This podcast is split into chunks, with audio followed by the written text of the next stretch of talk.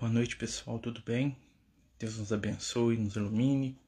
Estamos dando início a mais um vídeo aí pelo Amigos do Caminho, pedindo Jesus aí que possa nos abençoar, nos instruir, nos ajudar aí nessa caminhada, né?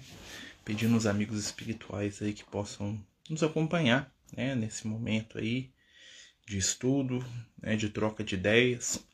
Lembrando que hoje, né? Quarta-feira é o dia que a gente faz o estudo de mediunidade, né? A gente está né, tirando as quartas-feiras aí para falar de temas, né, sobre a mediunidade.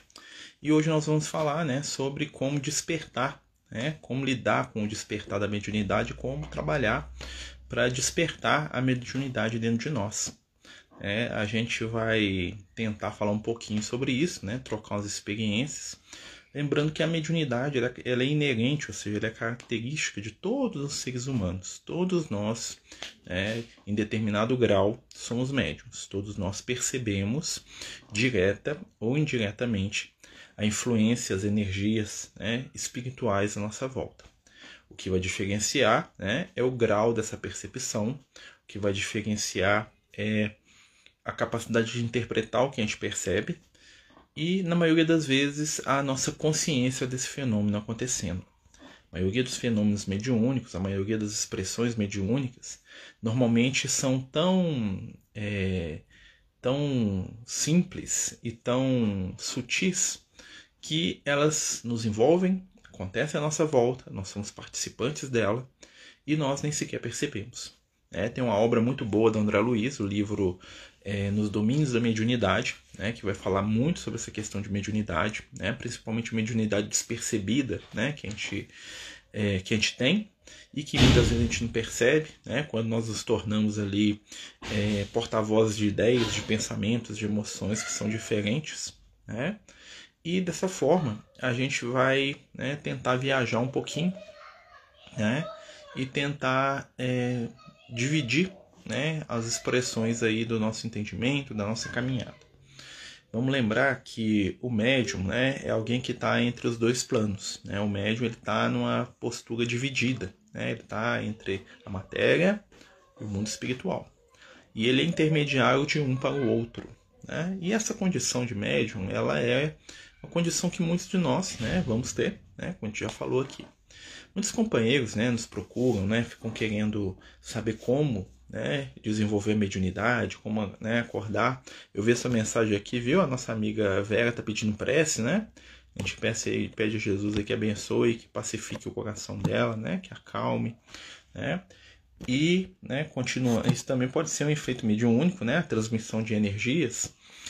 E muita gente pede, né, pra gente falar assim, ó, como é que eu vou desenvolver a mediunidade? O que ia ver, o que ia enxergar, o que ia perceber? É possível, né, a gente despertar uma mediunidade ostensiva?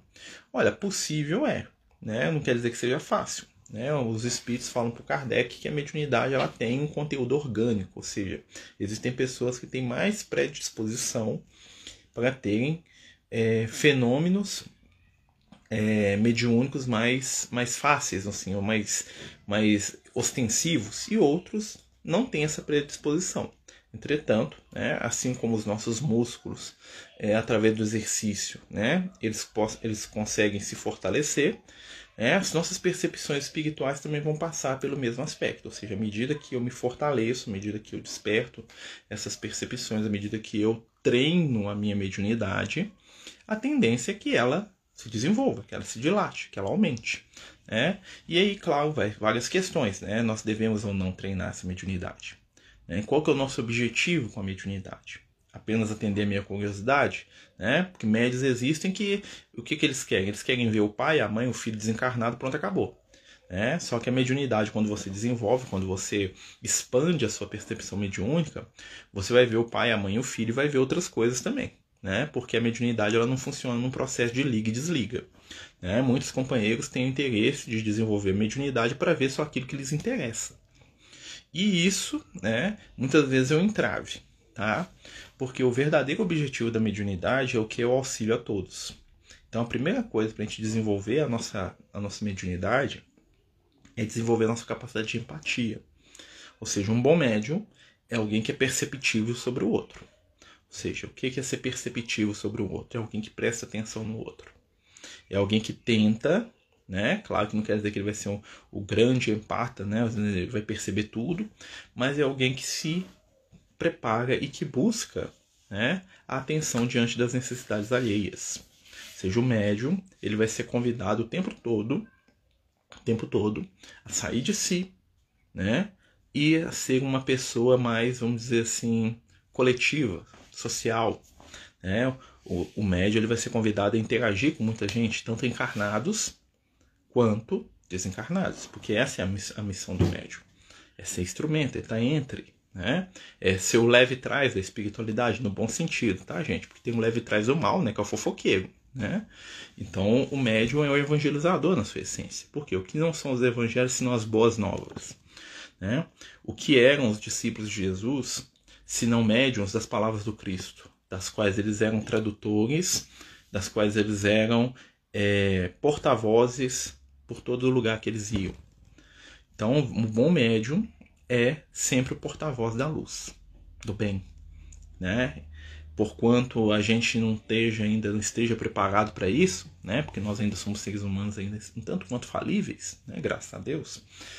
A gente tem que se conscientizar dessas situações, né? O médium ele é convidado a ser o porta-voz da luz, um obsidiado é considerado médio? Muito. Sim, com certeza. Porque o médio é todo aquele que oferece é, sintonia para os espíritos e que os percebe de alguma forma. A obsessão é um sinal claro né, de uma influência espiritual. Então ele é um médium, porque ele está percebendo a influência de um espírito, ele tá, né? O que acontece é que aquele processo mediúnico que está ali é um processo desequilibrado, no qual nós temos ali, né, uma, uma forma de controle de uma entidade desencarnada em cima de um encarnado. Né? Quando a gente está falando do processo obsessivo clássico, tá, gente? Tem muitas nuances do processo obsessivo, tem processo obsessivo da gente aqui para os espíritos, ou seja, a gente pode obsidiar um espírito no mundo espiritual, né? Entre dois encarnados, entre dois espíritos é possível, né? Então, assim, com certeza. Quando o médium tem Alzheimer, os espíritos abandonam esse médium? Não. Se forem espíritos de luz, eles nunca abandonam os seus, seus protegidos. O que pode acontecer é que o fenômeno mediúnico não vai acontecer da forma que era antes, por falta mesmo de possibilidade do companheiro de expressar a mediunidade. Né? Então, por exemplo, se eu tenho um problema neurológico, eu posso até perceber e ver os espíritos, mas eu não vou ter a capacidade de, de explicar ou de passar o que eu estou sentindo né, vão perceber uma inquietação, vão perceber algum incômodo, mas eu não vou ter, né, talvez pelas minhas pelas limitações, eu não vou ter condição de expressar, ó, tem um espírito aqui, ele está falando isso, ele está falando aquilo, ele está fazendo isso, né? Então, os problemas de saúde, muitas vezes, eles são limitadores, né, da mediunidade, mas eles não cortam o fenômeno mediúnico em si. Imagina um médium é, surdo-mudo, e que não se, consegue se comunicar e ele percebe uma série de coisas do mundo espiritual, ele não vai saber, né? Ele não vai conseguir transparecer a informação que ele tem, só de uma maneira indireta. Então isso pode acontecer. Mas a doença física não está ligada com a mediunidade, muito pelo contrário. Muitas vezes pessoas que têm doenças graves, né, e que estão em estados de quase morte, aquela coisa toda, pessoas bem idosas, têm um despertar né, enorme da mediunidade. A percepção mediúnica de, das pessoas que estão ali na moribundos, né, como eles falam, seja, estão ali desencarnam, né, desencarnam, não morre, não morre. A pessoa ela tem uma expansão da percepção mediúnica dela gigantesca. Né? Ela vê pessoas que, não, que já não estão mais ali, ela conversa com parentes que já desencarnaram há anos, né? É possível uma criança ser médium? Com certeza, eu sou exemplo disso. Né? Quando eu, eu vejo espíritos, eu me lembro por gente é, tem vários, e isso é mais comum do que a gente imagina.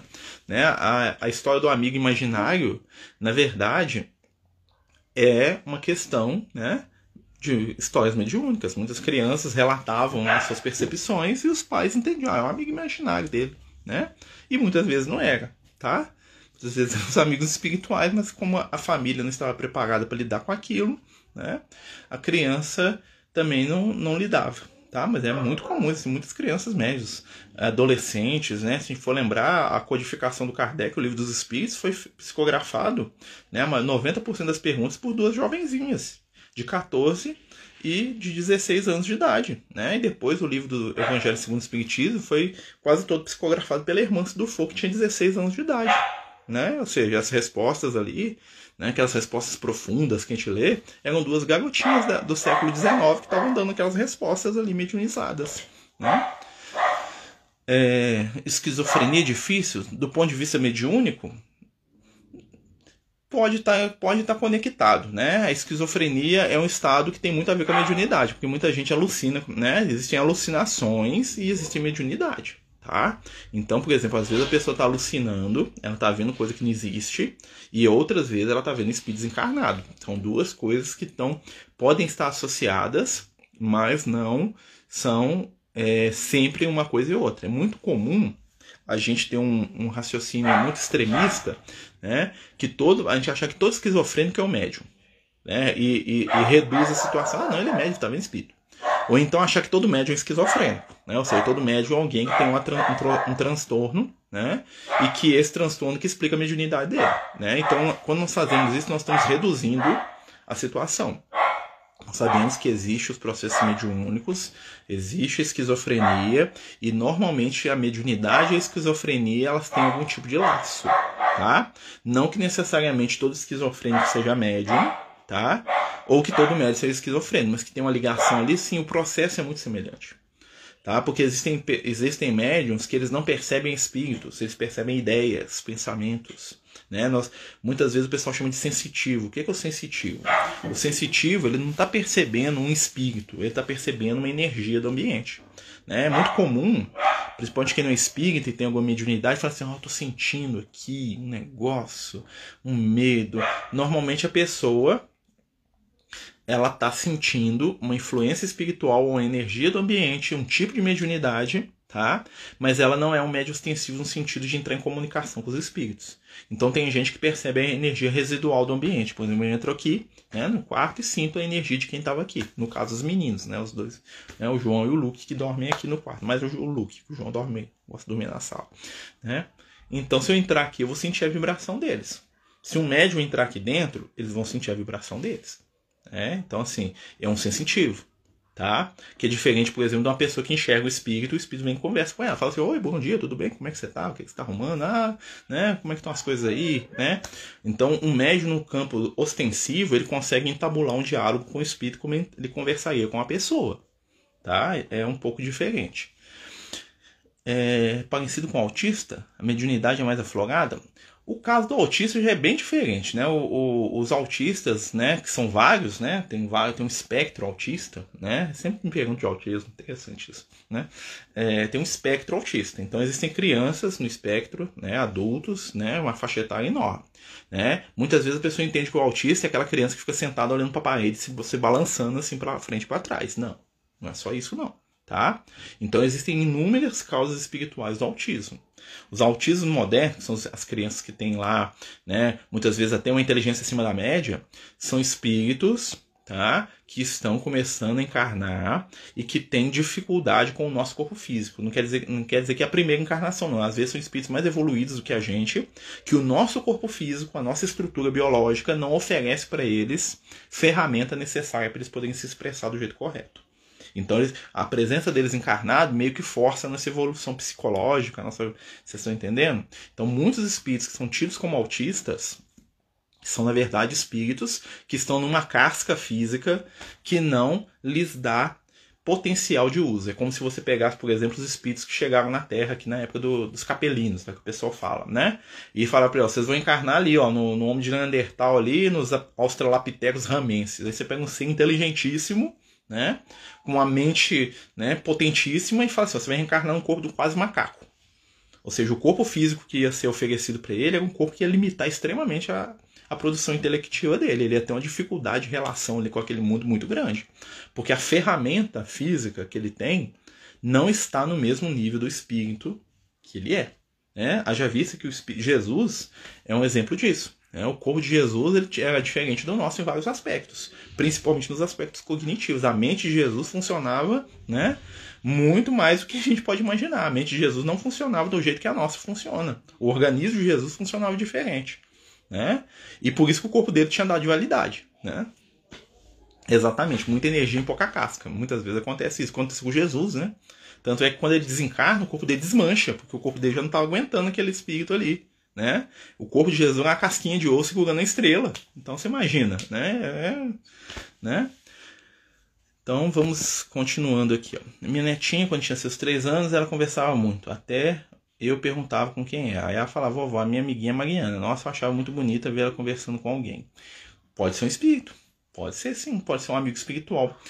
Ah, os espíritos que estão encarnando agora, as crianças, eles têm mais contato, mais facilidade de lidar com essas coisas. Né? A mediunidade para muitos de nós é medo, é pânico, né? porque normalmente o que a gente percebe são espíritos mais inferiores. Né? Então as, as crianças elas vão ter cada vez mais percepção espiritual e isso vai ser comum. Né? Nem algo a ser exaltado, nossa menino, nem algo a ser criticado, não, que mentira, menino. Normalidade. Né? E eu lembro uma conversa que eu tive falando, voltando à questão do autismo, né? Porque apareceu. Eu lembro uma vez que a gente estava conversando com o Liel, Liel é um espírito evoluído. Nossa, evolu o nível evolutivo do Liel é até difícil de falar. Ele tá.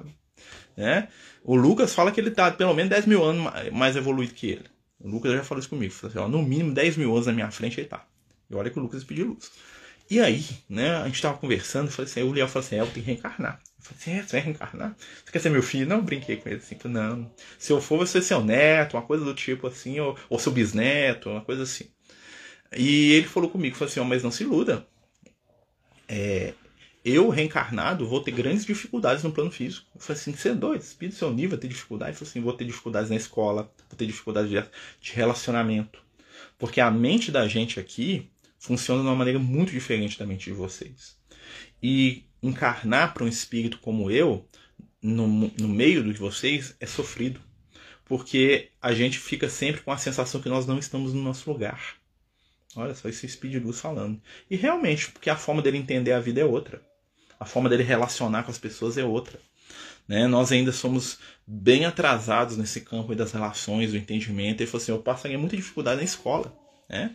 Por quê? Porque a escola hoje ela é uma estrutura formada para né, colocar por baixo. Né? A escola trabalha mediocridade. Né? Quando eu falo mediocridade, é na média, medíocre, aqueles que estão na média.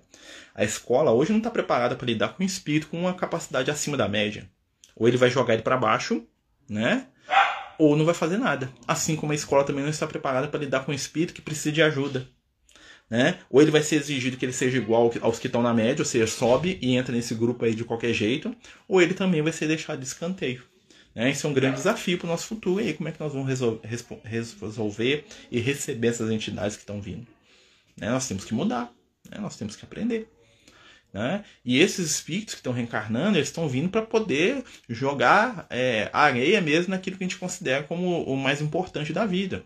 São espíritos desligados nas questões materiais, e isso nos assusta. Né? E assusta. Você vê que seu filho fala assim: ah, Eu não quero ganhar dinheiro, não. Mas o que, que você vai viver, meu filho? Ah, vou viver, cada dia eu vivo, eu tô nem com isso não. Isso para nós é absurdo, porque para nós o sonho dourado é que meu filho seja rico, ganhe lá 300 mil reais por mês, tenha um carro, uma Ferrari e viaje pelo mundo e isso pra, tenha sucesso, né? E os Speed Luz estão nem aí pro sucesso. Né? O que é sucesso para nós, para os Speed Luz, é brincadeira de criança, ilusão da matéria, né? sonhos de, de espíritos que brincam com pedrinhas. Né? E para nós é tudo. Né? Então são coisas que a gente está tendo choque. Mas a gente está falando de mediunidade, né? É...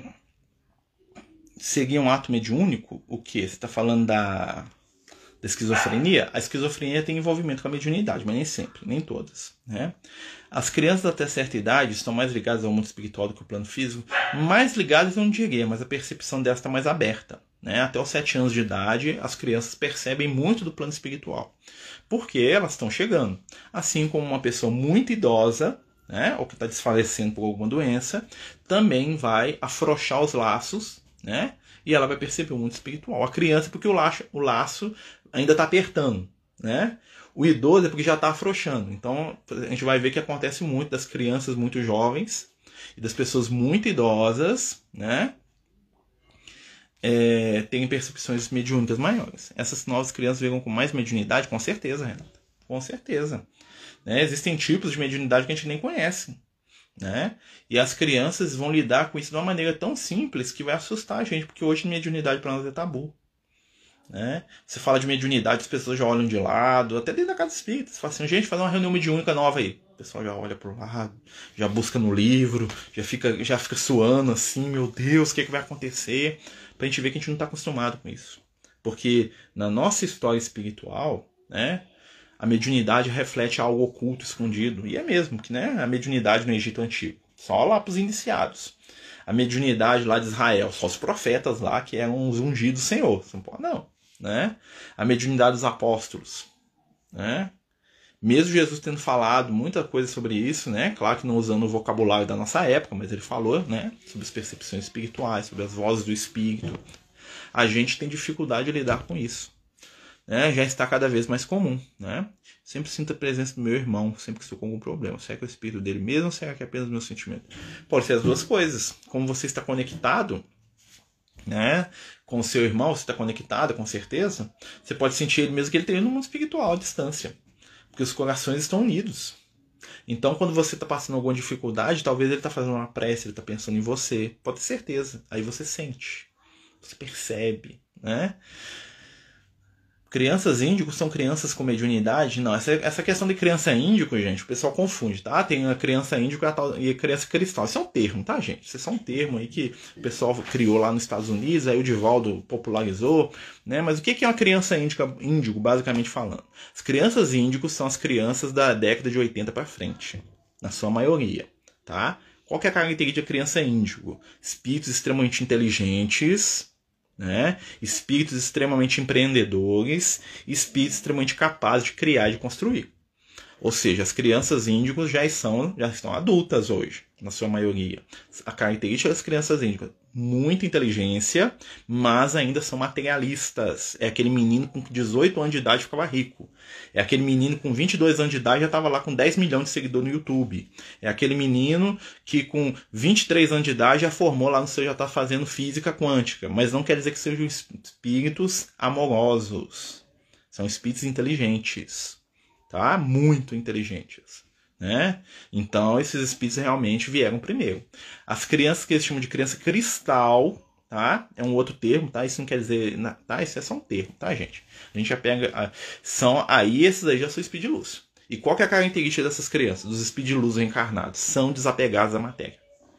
Né? Você quer saber se aquela criança é um espírito de luz, né? Questões materiais como dinheiro, poder e sucesso não tem nenhum efeito sobre aquela criança e sobre aquele adulto. Né? Se a pessoa tá lá doidinha com cifrão, doidinha para ficar famoso, doidinho para ficar, né, é, ser o mais querido, mais bonito, mais inteligente, não é um, um espírito desse. Tá? Os espíritos de luz reencarnados, eles são extremamente espiritualizados. E por isso, aquilo que nós damos valor como sendo as coisas mais importantes do mundo, para eles e nada é a mesma coisa. Né? E por isso, muita criança cristal encarnada passa aí por um autista, passa aí por menino desequilibrado, menino preguiçoso, menino que quer saber da vida, né? O pai e a mãe arranca o cabelo olha pro menino e fala assim, meu menino, meu filho não vai ser nada, minha filha não quer nada da vida, né? Porque aos olhos do pai e da mãe, o que é ser alguém na vida? É ter dinheiro e ter sucesso, né? Ter felicidade material, ir pra balada. Um espírito iluminado, isso para ele é, é tédio, isso para ele é horrível, isso para ele é castigo para nós, que, né, que estamos em determinado nível evolutivo, isso é a coisa mais linda do mundo.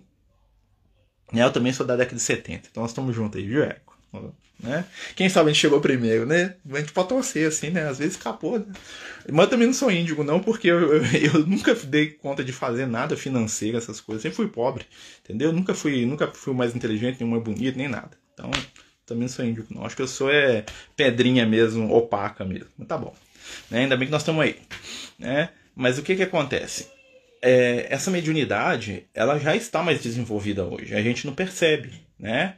Mas nós estamos muito mais intuitivos. E para a gente desenvolver a mediunidade, primeira coisa, né? eu tô brincando, viu, amigo? Né? É...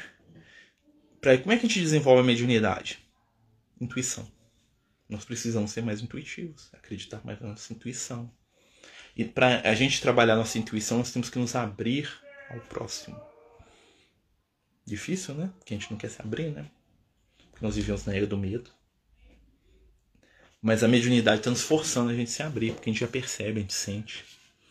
né? trabalhar as nossas percepções, né? aprender a interpretá-las. E como é que a gente vai interpretar o que a gente percebe? Através do crivo do Evangelho. Aí que entra Jesus. Jesus vai nos ensinar a interpretar tudo que a gente percebe da melhor maneira possível sempre. Porque um bom médium, ele direciona as energias espirituais que ele recebe. Porque existem formas e formas de se contar uma história. Como existem formas e formas de se passar uma informação. Né? Existe aquela forma seca, fria, gélida, né? E existe aquela forma carinhosa, gentil, harmônica. Por isso que a gente fala muito isso hoje, o cara entendido dos espíritos de luz, né? E a gente está aprendendo, e ser médio também é aprender a reconhecer, né? Os espíritos de luz à nossa volta. Os espíritos de luz, eles são gentis, eles nos inspiram. Né? Então você vê crianças que inspiram a gente a ser melhor. Que não é espírito de luz. Né? Crianças que falam de pensar, é, um monte tem que ser do jeito que esse menino está querendo.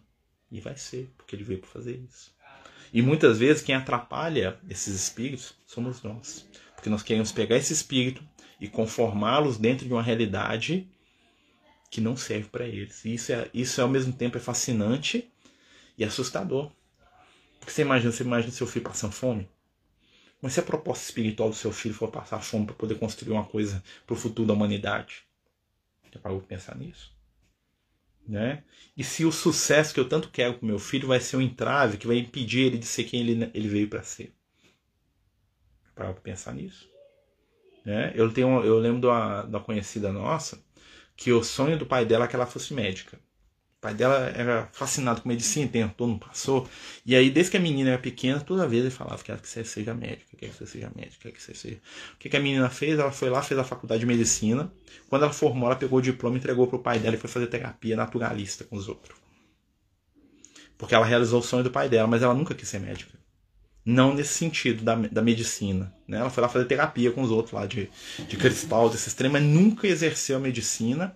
Mas o pai dela ficou doido né? Eu conheci o pai dela também. E o pai dela falou comigo, falou assim, que ela ia passar fome.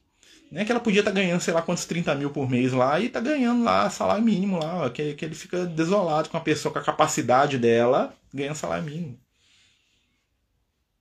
Entendeu o que procó do negócio?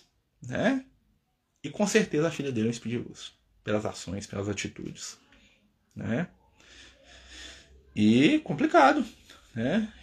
né? Belo, mas não é fácil não. Aí você vê o Liel falando, assim, não vai ser fácil pra mim não. E olha que ele deve reencarnar daqui uns 20, 30 anos, tá? Espero que sim, né? Porque preciso dele aí, ó. Espero que eu chegue lá primeiro, né?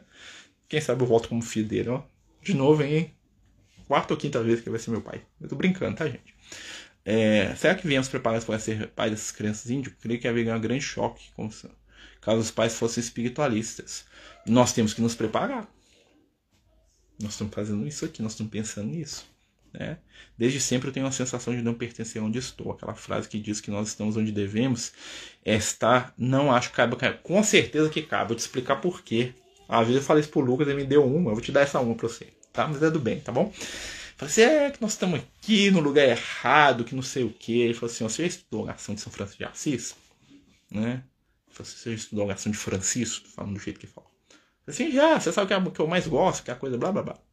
Você gostando do João Evangelista, do Francisco de Assis, que você, você que você é amigo desse, você nunca parou para pensar na oração dele, não? A resposta para o que você está falando está na oração de Francisco de Assis. O mundo é um mundo de contrastes.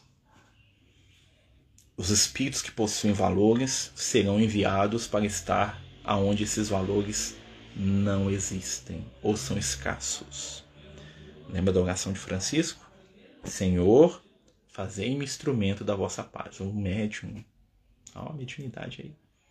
Onde houver trevas, que eu leve a luz. Onde houver ofensa, que eu leve o perdão. Onde houver discórdia, que eu leve a união. Onde houver dúvida, que eu leve a fé. Onde houver tristeza, que eu leve a alegria.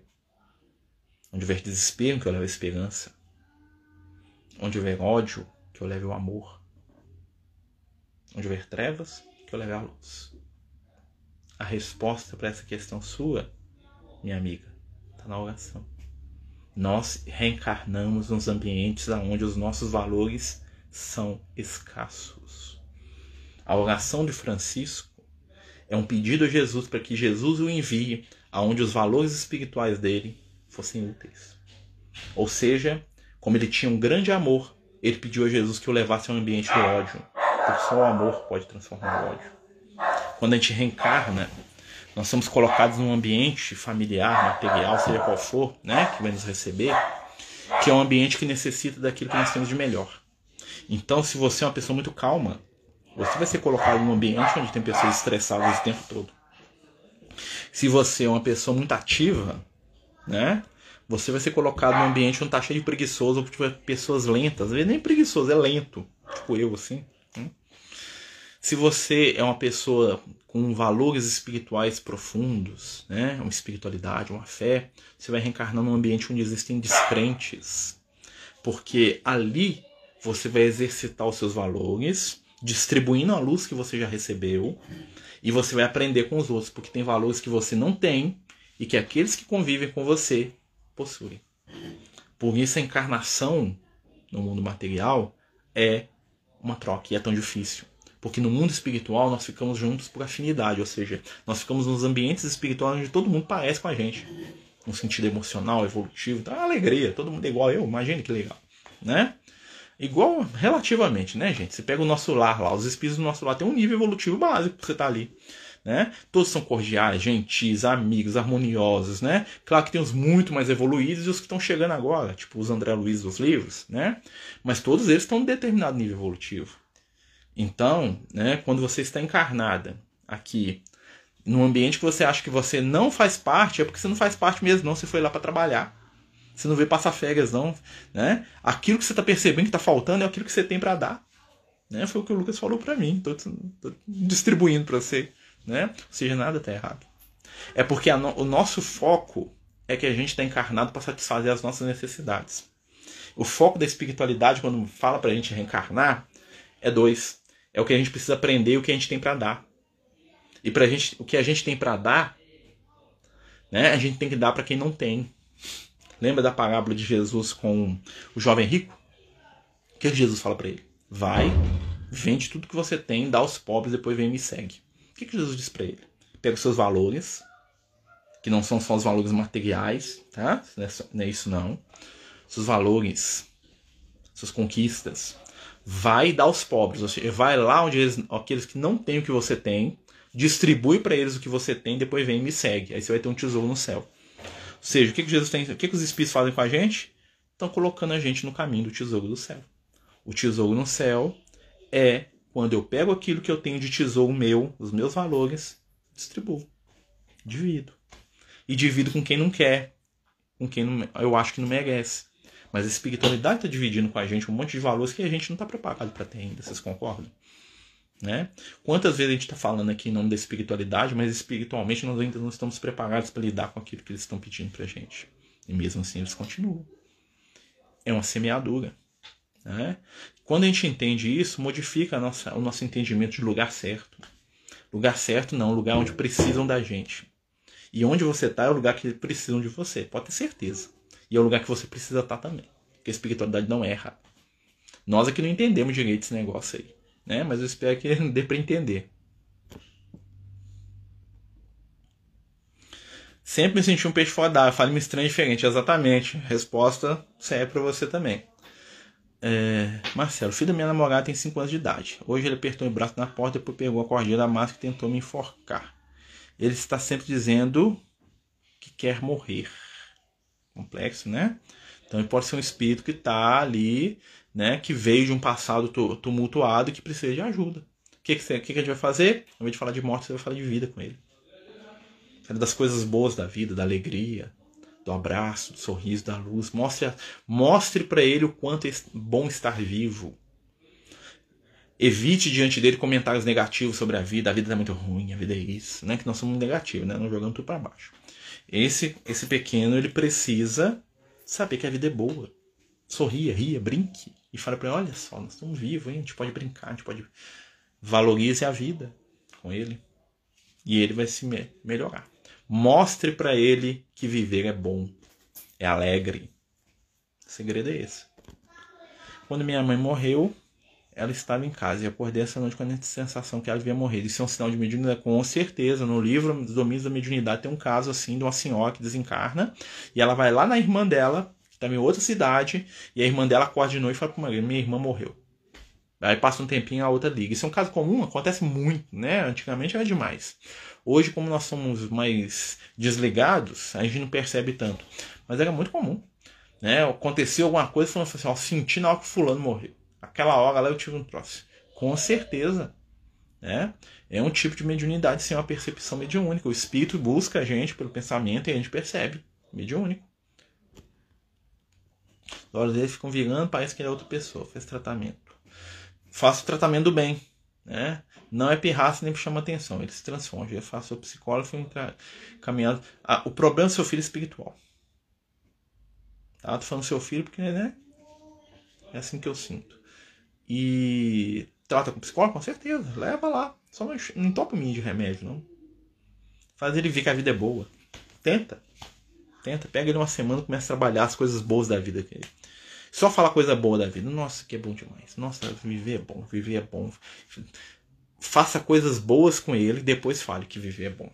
Faça coisas que ele. Porque se você falar que viver é bom primeiro, ele vai se trancar. Fala, não, não é não, não é não, não é não. Então faça uma coisa que ele gosta. Faça coisas que são positivas, que ele fa faça ele rir. Né? Faça ele sorrir, se divertir. Aí depois, na hora que estiver bem divertido, reforça a vida é boa né? Tô fazendo igual a minha esposa, reforço, ela faz é, curso de aba, né? É, reforço positivo. A espiritualidade também faz reforço positivo, faz ele passar por uma coisa bem positiva, que ele fique bem feliz. Aí você pra ele, a vida é boa, viu? Né? Ou transforma isso seu mantra com ele. E confia que a espiritualidade ajuda. Né? E leva nos médicos, nos tratamentos, faz, né? Faça o que o seu coração pedir, né? Claro que a ciência está para nos ajudar, né? Eu evitaria remédio, sim. Eu, né? Se fosse meu filho. Né? É, ninguém veio aqui passeio, com certeza. Mas pode ser um passeio também, até o trabalho é um passeio. Às vezes você vai trabalhar num lugar muito bonito, né? Tem gente que fala assim, nossa, nem parece que eu estou trabalhando, parece que eu estou de férias. É o plano físico. Depende do jeito que a gente observa nem parece que a gente está encarnado, parece que a gente está de férias aqui viajando, aproveita, né? Vê a televisão, vê um filme, vai no cinema, se diverte, joga videogame, vai jogar bola, né? Vai ficar com os amigos, vai rir, vai contar piada e faz o bem. E aprende a ser melhor. Aí você vai ver que, que, é, que é um trabalho que dá para passear nele. Já viu quando você com aquele pessoal que viaja trabalhando, né? Ou trabalha viajando, né? Viaja trabalhando, trabalha viajando. E vai para os lugares lindos, maravilhosos. Não, mas eu tenho 15 minutos aqui para né, para aproveitar esse hotel. Sabe? É a vida material, gente. Tem um objetivo da gente estar aqui, mas não impede a gente aproveitar o ambiente que nós estamos, não, é? Né? Jesus vivia assim. Quando a criança não gosta de fazer o culto do evangelho no lar, como devemos proceder? Aqui em casa não tem escolha, não. Aqui em casa vai, senta, lê, né? Ah, é difícil, o menino briga. Quem manda em casa é, é o pai e a mãe. O menino não. Ah, bateu perna, esperneou, gente. O evangelho é o maior presente que um pai ou uma mãe pode dar pro filho. Ah, porque a disciplina se traduz em espontaneidade. Então o menino tem que fazer. Tá? Na minha opinião, se fosse meu filho, aqui em casa, os meninos têm escolha aqui não. Que o menino tem escolha não. Dia que for adulto, né? Por exemplo, nós temos aqui um de 18, o Arthur. Ele é todo envolvido com o movimento espírita. Mas se ele não quiser sentar para fazer o culto do evangelho lá, aí já, já é com ele. Mas os outros que são menor de idade, vai sentar aqui. Então os bichos fazem culto do evangelho lá, os gatos ficam lá em torno da gente lá na hora, né? Então o que que acontece, gente? É... Vai obrigar o menino? Não, transforme o culto em algo agradável, reforço positivo, né? Então, assim, existem livros, né? A gente estuda aqui, tem dois. A gente está estudando um livro. O, o, João lê um livro chamado é, Livro dos Espíritos para Crianças. E o Luke lê o Evangelho segundo o Espiritismo para Crianças. Dois livrinhos que a gente comprou né, que são parte de uma coleção, é só você digitar Evangelho segundo o Espiritismo para criança. Né? Baratinhos, livrinhos de figura, cada um lê um trechinho e a gente comenta o texto. E a gente vai falando daquilo que está sendo dito no livro. Cada um dos dois tem uma parte. Ah, vai ler devagar, vai gaguejar, não tem problema. Quando eles não sabiam ler, a gente dava o livro e falava para ele ler. Então ele inventava uma história, ah, que a água, que o bicho, que ele via figura, né? Não tem problema, ele está participando. Ele está aprendendo que ele tem um papel ali.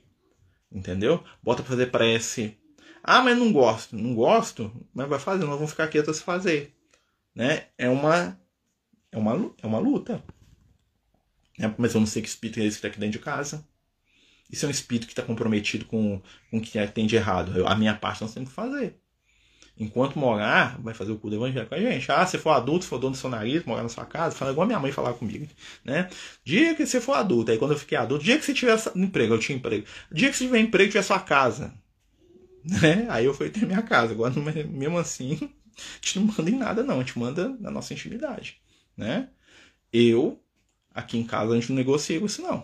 É, a gente faz, coloca um livro, né? É, primeiro faz um pouquinho, depois vai aumentando, né? E se o menino fica de cabeça baixa, levanta a cabeça, né? Bebe água. Ah, tá lá fazendo cair. Tem problema, vai sentar aqui do mesmo jeito. Filhos do coração são filhos que pertencem àquela família ou vieram de outra forma. Gente, os espíritos não têm laço sanguíneo. Então, muitos espíritos que são a nossa volta são nossos irmãos, nossos pais, nossos filhos. Nós temos milhares de encarnações. E não vem só, né? Não é repetido. Então, quem é hoje meu filho pode ter sido meu irmão, pode ter sido meu pai, pode ter sido minha mãe. Né? Porque o espírito também não tem sexo. Então, o espírito tá hoje aqui, que é meu filho, pode ter sido minha mãe há 10 encarnações, pode ter sido minha esposa. Eu posso ter sido a mãe dele. Né? Então, assim, os laços que contam são os laços do espírito laço de sangue cada vez mais é transitório. Não que não seja importante. Mas quem que foi minha mãe na última encarnação? Nem lembro. Né? Talvez ela esteja andando aí, ó. Talvez ela seja uma tia minha, uma prima, uma amiga. Entendeu? O amor e o laço continua. Mas a forma de manifestar esse amor modifica. Passe semanal também ajuda, com certeza. tem previsão do retorno do atendimento fraterno, Fraternidade Francisco de Assis, a gente está fazendo atendimento via é, meeting, tá? É só marcar com a gente, Alex. Só você me falar que gente marca. Tem várias pessoas lá da casa fazendo, inclusive eu. Né? A gente faz por, pelo meeting, tá? Atividade presencial ainda não temos ainda né, é, data para retornar, não, infelizmente. Aqui em casa minha filha tem 10 anos, não tem opção. No começo não gostava, já adora participar. Tem coisa que é, a disciplina se traduz em espontaneidade, gente. Entendeu? Tem coisas que depende da gente, né? Se eu não acostumar meu filho agora, quando ele fala, ele fala assim, ah, quando ele for adulto, quando ele for adulto ele vai querer, não. Eu acostumei ele. É igual o horário, acordar de manhã, né? Se eu nunca acordar meu filho de manhã, não vai acordar, acostumar a acordar cedo, não. A nossa vida tem coisas que são optativas tem coisas que são determinadas. Trabalhar, tomar banho, né? Se alimentar, dormir. Tem muita escolha quanto a isso, não tem? Não, né? Então, o evangelho, né? Evangelização, né? Mocidade infantil, também tem não. Tem escolha não. Quando você for adulto, você escolhe, né? né? Por enquanto a escolha, a escolha do filho pertence ao pai e à mãe quando ele é criança. A minha menina de 10 anos ama, mas meu cachorro de hoje só passa raiva na hora de fazer. Tem problema, deixa ele passar raiva. Deixa ele passar raiva, mas continua fazendo. Né? A gente tem que lembrar que nós não estamos aqui para ser escravos dos nossos filhos, não. E às vezes os nossos filhos são espíritos superiores a gente. Né? Aí é pior ainda, porque se deixar, eles te engolem. Né? No, no bom sentido, tá, gente? Mas assim, é, se a situação é o seguinte: se você está como pai, como mãe, é porque a espiritualidade, Jesus confiou isso a você. Então agora quem manda sou eu, né? Brincando assim, né? Eu lembro antes do Luke nascer, eu conversava com ele, falei assim, ó, oh, quando você, você vai ser meu filho, meu. Vou mandar você. Ele ficava danado. Reclamava, né? Falei, nada, eu vou encher você de beijinho. Você é muito rabugento aqui no mundo espiritual. Vou te encher de beijinho, te carregar no colo, eu faço isso com ele. Aí ele fica morrendo de raiva. Ah, que você fica me agarrando, que você fica fazendo raiva em mim. Eu te prometi que ia fazer. Mas é, é o amor, gente. O amor é o melhor remédio. Quando uma mãe abandona sua família, inclusive uma criança de um ano de idade, depois ela morre, o espírito dela pode voltar, pode estar em, em outra família, em volta da família, pode. Leia o livro Entre a Terra e o Céu. No livro Entre a Terra e o Céu do André Luiz tem uma história muito semelhante a essa, né? Mas talvez, né, é, se ela abandonou é porque ela não tem muito, muita afinidade, né? Só se ela estiver atrás por arrependimento, uma coisa assim, né? Ou ela quer, ou ela viu o erro dela. É muito complicado a gente julgar, né? Porque julgamento normalmente se traduz em desequilíbrio, né? A gente, pra gente julgar, a gente tem que conhecer a história do ser a fundo. Mas o que, pode acontecer com o espírito que passa por uma situação desse? Ele pode chegar no mundo espiritual e se arrepender da sua condição, né? E aí buscar tá lá para ajudar e tal, mesmo que de certa forma não saiba o que fazer, né? Mas é a espiritualidade ajuda. Como também um espírito desse, né, que não tem ligação com os membros da família, vai para o mundo espiritual também esquece. Tem muitos espíritos assim, né, que chega no mundo espiritual, a família dele nunca representou nada para ele enquanto encarnado, no mundo espiritual também não representa nada. Porque o espírito não se transforma miraculosamente. Um espírito que tem gostos e desejos aqui no plano físico enquanto encarnado, quando ele morre e vai para outro mundo, ele continua sendo a mesma pessoa. Ele não passa por um milagre lá que faz ele se tornar um ser iluminado ou que faz ele mudar de opinião de uma hora para outra, não. Toda mudança é o reflexo do nosso esforço e da nossa transformação íntima. Né? Então a mudança é um processo. Né? Mas nós estamos falando de mediunidade, né? de despertar a mediunidade. Né? É... Então, uma das grandes formas de despertar nossa mediunidade é estar perceptivo, estar atento, deixar as coisas fluírem, né? deixar aquilo que acontece, a, a, a, energia espiritual como se fosse um rio. As vibrações positivas são como um rio. Se, se a gente caminhar junto delas, nós vamos ter extremas é, conquistas e realizações no mundo espiritual e não se iludir, né? Porque o médium, ele nada mais é do que um trabalhador com uma ferramenta diferenciada. E, né, o nível da ferramenta não é mais importante do que a disposição do trabalho. Então, se você não tem uma mediunidade extensiva, mas quer desenvolver essa mediunidade, lembra disso. Né? A sua disposição em fazer o bem, em ser intermediário do amor, em ser trabalhador da luz, é o que conta no final. E tudo aquilo que nós desejamos, nós conseguimos. A espiritualidade, né? Vai trabalhar isso. Marcelo, existe possibilidade do espírito ser muito ligado à família, ele sempre ficar presente junto à família? Quando desencarna, não. Por quê? Porque o objetivo da desencarnação é que o espírito siga em frente, né? No sentido assim, ele vai ter o laço, mas ele vai ter uma outra realidade, né? Ficar preso no mundo físico é um sinal de um espírito que está em desequilíbrio né? Porque o plano físico é para os encarnados. Então, se eu desencarnei, eu devo continuar minha existência no mundo espiritual, até porque eu tenho outros parentes no mundo espiritual. Normalmente, quando uma pessoa morre ela é idosa, tem os pais, tem os irmãos, tem as, né? Então, se ele ficar aqui no plano físico, né, em volta da família, isso é um sinal de desequilíbrio. Tá? Ele pode vir visitar, ele pode estar consciente, ele pode vir em alguns momentos, né? Ele pode estar ali ajudando, mas ele conviver o tempo todo é algo que é um desequilíbrio tá? Porque não é esse o objetivo, senão ele ficava encarnado, né? E as mulheres que nunca tiveram filho, mesmo querendo muito, será prova de vidas passadas ou se a pessoa de deveria ter optado por adotar? É uma grande questão, né? Muitas vezes a pessoa não tem filho porque ela tem alguma dificuldade nesse campo, vai saber, né? Talvez a dificuldade até mesmo a biológica, né, que é reflexo das nossas escolhas do passado. Mas, né, é aquela questão, será que ela não poderia adotar? É por isso que é difícil a gente falar faça isso para o outro. Né? É, o desejo de ser mãe é inerente né, do ser humano, da mulher, né? principalmente o ser humano que está encarnado como mulher. Né? Porque eu falo ser humano porque o espírito não tem sexo. E o que, que acontece? Muitos companheiros, muitas companheiras têm essa luta exatamente para poder trabalhar questões do passado onde não valorizaram devidamente a maternidade. E hoje já são espíritos que vão valorizar muito mais porque aprenderam a ausência de alguma coisa na nossa vida, aquilo que nos falta, que a gente deseja muito, é algo que a gente tem que aprender. Né? É, é uma dica. Assim, agora você vai valorizar, né? E normalmente vem, tá? Depois. Mudando um pouco de assunto, deixa eu só ver aqui. Quem é vidente vê espírito o tempo todo? Ó, eu sou. O vidente é quem vê o espírito, nem que seja pelo pensamento, ou seja, a pessoa imagina que tem um espírito. O clarividente é quem vê o espírito como você está me vendo aqui na tela. Ou seja, tem uma pessoa aqui do meu lado que às vezes se confunde até com encarnado. Né? É, a gente vê o espírito o tempo todo? Não. Tá? Isso é uma condição que é. Eu nunca vi falar do médico que visse espírito 24 horas por dia o tempo todo. Isso é seria até complicado do ponto de vista sensorial, tá? Porque eu falo assim, Imagina assim, às vezes eu consigo enxergar o ambiente espiritual, os espíritos, aquela coisa toda. Né? E fica uma coisa transposta sobre a outra. Ou seja, eu vejo o mundo espiritual dentro do mundo físico e um entrando dentro do outro. Então o espírito sai de uma casa que só tem no mundo espiritual entrando na parede. É uma coisa que sensorialmente confunde. Tá? Então, não vê o tempo todo. Mas, é, mas vê muito. Tá? Tem gente que vê muito, tem gente que vê. Mas o tempo todo, né? nem o Chico Xavier. Né? O que pode acontecer é que você vê determinado espírito mais vezes. Por exemplo, sempre que o Lucas vem aqui em casa, eu vejo ele.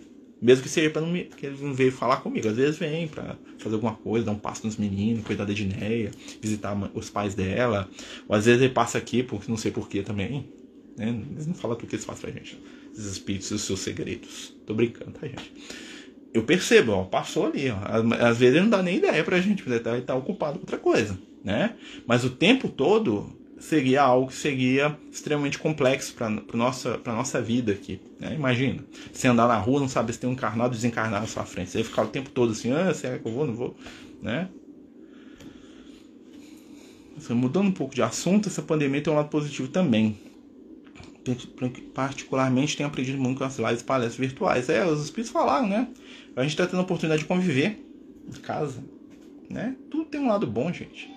Só não aprende quem não quer. Né? Nós temos dois caminhos: ou aprender com as adversidades ou nos revoltar e sofrer.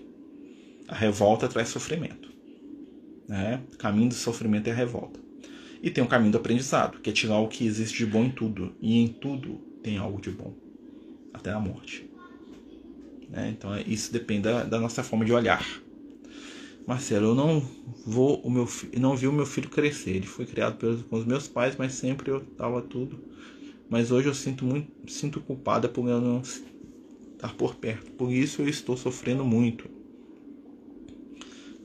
Ah, entendi o seu caso, minha amiga.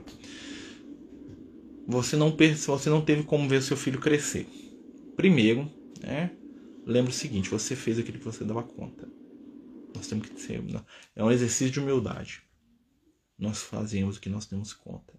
Foi o suficiente? Talvez não tenha sido. Você poderia ter feito melhor? Talvez você poderia ter feito melhor. Mas hoje a sua realidade é essa. Então, agradeça os poucos momentos que você teve de contato com ele. Valorize os momentos de abraço, de sorriso. Valorize a presença, o contato. Não perca tempo percebendo ou, ou se culpando pelo que faltou. Porque não se planta do nada. Pega a semente dos, dos momentos, que podem ser poucas sementes, das coisas boas, dos momentos de alegria, planta todas elas. O que vai nascer dessas sementes vão ser árvores frondosas que vão te proteger com a sombra delas. Vão ser árvores de lembranças, de carinho, de afetividade. Não esquece, não. O bem eterno. O erro, o mal é transitório. Uma gota de luz dissipa a escuridão de um ambiente todo. Uma pequena vela ilumina uma casa inteira. Lembra disso, né? Lembra disso. Boa noite. A tu fala, me traz paz, muita paz. Obrigado, né? Deus abençoe você também, viu, velho? Meus amigos, vamos ver as horas aqui. Faltam três minutos pra gente acabar o nosso estudo, né? E vamos lembrar sempre que a mediunidade ela se desenvolve em quem quer. Você quer ser um bom médium? Vai ser intermediário do bem.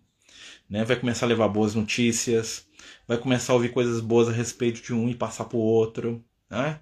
faz a futrica do bem. Né? Tem, tem história na, no Antigo Testamento que conta, isso é, essa é a tradição dos judeus, que o Arão, né, o Arão, o irmão do Moisés, ele era conhecido como seu personagem que ele era o, o trabalhador do bem. Por quê? O Arão era o cara que se duas pessoas brigavam, ele ia conversar com as duas se desculpando em nome da outra. Ou seja, ele chegava lá falando, né? Maria brigou com você, né?